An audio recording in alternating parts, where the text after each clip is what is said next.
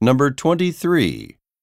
Can't the project manager meet us at the construction site? A. Sales are projected to increase. B. She has other appointments today. C.